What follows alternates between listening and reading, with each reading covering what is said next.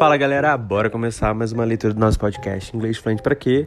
Lugar da gente crescer, se acostumar com a língua, então mesmo que você não esteja estudando inglês todos os dias com alguém, necessariamente com um professor, esse é um lugar para você trabalhar isso no seu cérebro e continuar mantendo a língua viva para você. E eu já quero te convidar para fazer uma aula grátis comigo. Só me perguntar na DM lá do meu Instagram ou do meu do meu WhatsApp, não, do meu TikTok, arroba Guimarizani, M-A-R-I-S-A-N-I, que eu te explico como que você ganha isso, ok? E a gente vai ler hoje o chapter 34. Let's go.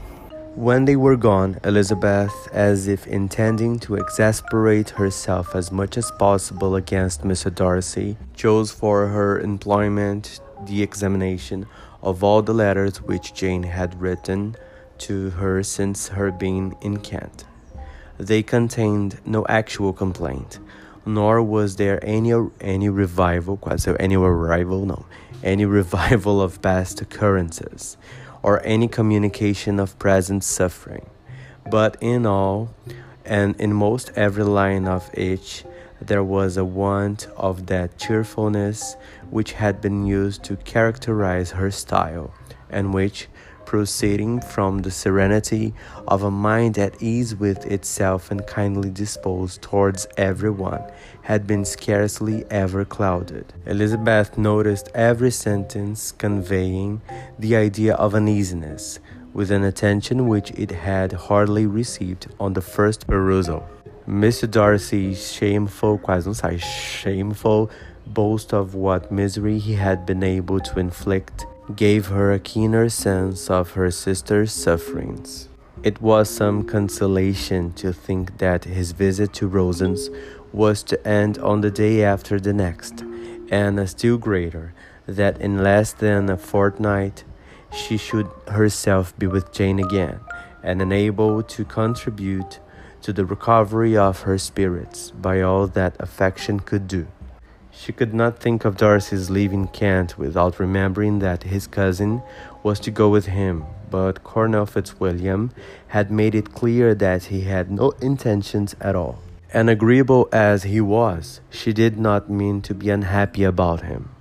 While settling in this point, she was suddenly roused by the sound of the doorbell, and her spirits were a little fluttered by the idea of its being Colonel Fitzwilliam himself who had once before called late in the evening, and might now come to inquire particularly after her. But this idea was soon banished, and her spirits were very differently affected. When, to her utter imagination, imagination, amazement, she saw Mr. Darcy walk into the room.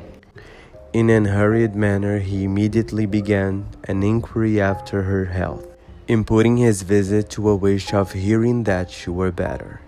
She answered him with cold civility. He sat down for a few moments, and then getting up, walked about the room. Elizabeth was surprised, but said not a word. After a silence of several minutes, he came toward her in an agitated manner and thus began In vain I have struggled. It will not do. My feelings will not be repressed. You must allow me to tell you how ardently I admire and love you. Elizabeth's astonishment was beyond expression. She stared, colored, doubted, and was silent. This he considered sufficient encouragement, and the avowal of all that he felt and had long felt for her immediately followed. He spoke well, but there were feelings besides those of the heart to be detailed and he was not more eloquent on the subject of tenderness than of pride. His sense of her inferiority, of its being a degradation, of the family obstacles which had always opposed to inclination, were dwelt on with a warmth which seemed due to the consequence he was wounding, but was very unlikely to recommend his suit. In spite of her deeply rooted dislike, she could not be insensible to the compliment of such a man's affection, and though her intentions did not vary for an instant, she was at first sorry for the pain he was to receive, till, roused to resentment by his subsequent language, she lost all compassion in anger. She tried, however, to compose herself to answer him with patience, when he should have done. He concluded with representing to her the strength of that attachment which, in spite of all his endeavors, he had found impossible to conquer, and with expressing his hope that it would now be rewarded by her acceptance of his hand. As he said this, she could easily see that he had no doubt of a favorable answer. He spoke of apprehension and anxiety, but his countenance expressed real security. Such a circumstance could only exasperate further. And when he ceased, the color rose into her cheeks, and she said, In such cases as this, it is, I believe, the established mode to express a sense of obligation for the sentiments avowed, however unequally they may be returned. It is natural that obligation should be felt, and if I could feel gratitude, I would now thank you, but I cannot. I have never desired your good opinion, and you have certainly bestowed it most unwillingly. I am sorry to have occasioned pain to anyone. It has been most unconsciously done, however, and I hope will be of short duration. The feelings which you tell me have long prevented the acknowledgement of your regard. Can have little difficulty in overcoming it after this explanation. Mr. Darcy, who was leaning against the mantelpiece, with his eyes fixed on her face, seemed to catch her words with no less resentment than surprise. His complexion became pale with anger, and the disturbance of his mind was visible in every feature. He was struggling for the appearance of composure, and would not open his lips till he believed himself to have attained it. The pause was to Elizabeth's feeling dreadful. At length, with a voice of forced calmness, he said, And this is all the reply which I am to have the honor of expecting. I might perhaps wish to be informed why, with so little endeavor at civility, I am thus rejected. But it is of small importance.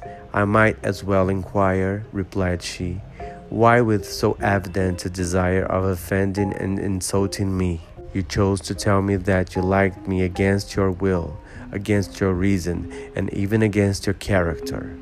Was not this some excuse for incivility if I was uncivil? But I have other provocations. You know I have. Had not my feelings decided against you, had they been indifferent, or had they even been favorable, do you think that any consideration would tempt me to accept the man who has been the means of ruining, perhaps forever, the happiness of a most beloved sister?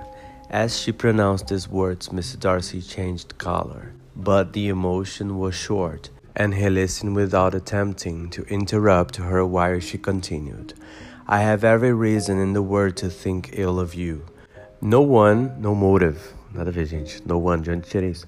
No motive can excuse the unjust and ungenerous part you acted there. You dare not, you cannot deny that you have been the principal, if not the only means of dividing them from each other, of exposing one to the censure of the world for caprice and instability, and the other to its derision for disappointed hopes, and involving them both in misery of the acutest kind. She paused and saw with no slight indignation that he was listening with an air which proved him wholly unmoved by any feeling of remorse. He even looked at her with a smile of affected incredulity.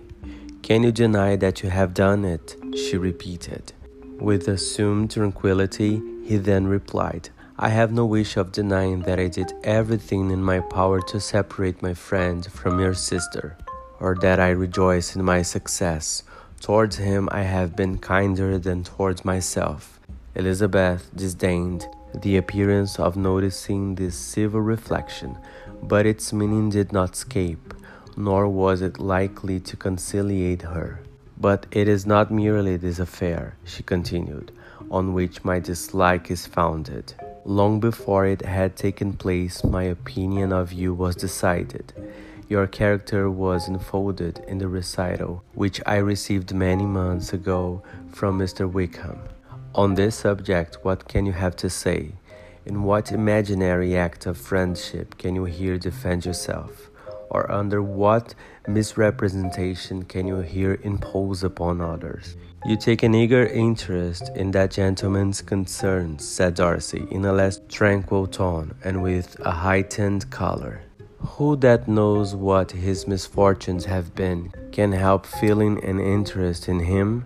His misfortunes, repeated Darcy contemptuously.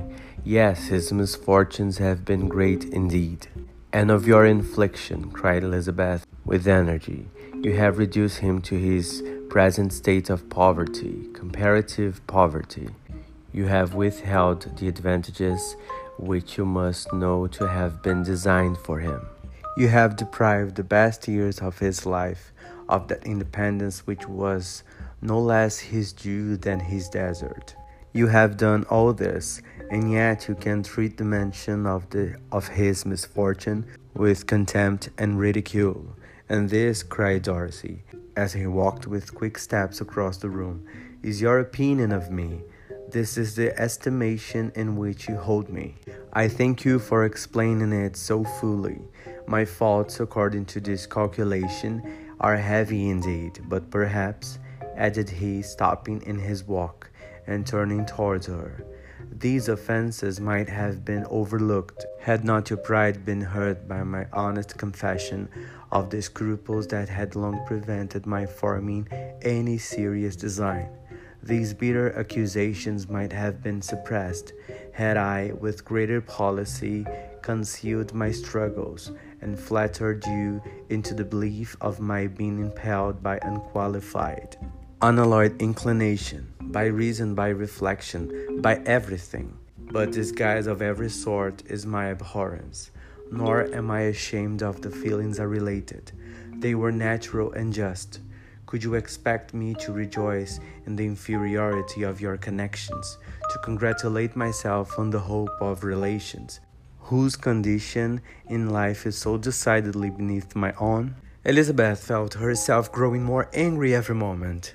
Yet she tried to the utmost to, to speak with composure when she said, You are mistaken, Mr. Darcy, if you suppose that the mode of your declaration affected me in any other way than as it spared me the concern which I might have felt in refusing you. Have you behaved in a more gentlemanlike manner? She saw him start at this, but he said nothing, and she continued. You could not have made the offer of your hand in any possible way that would have tempted me to accept it.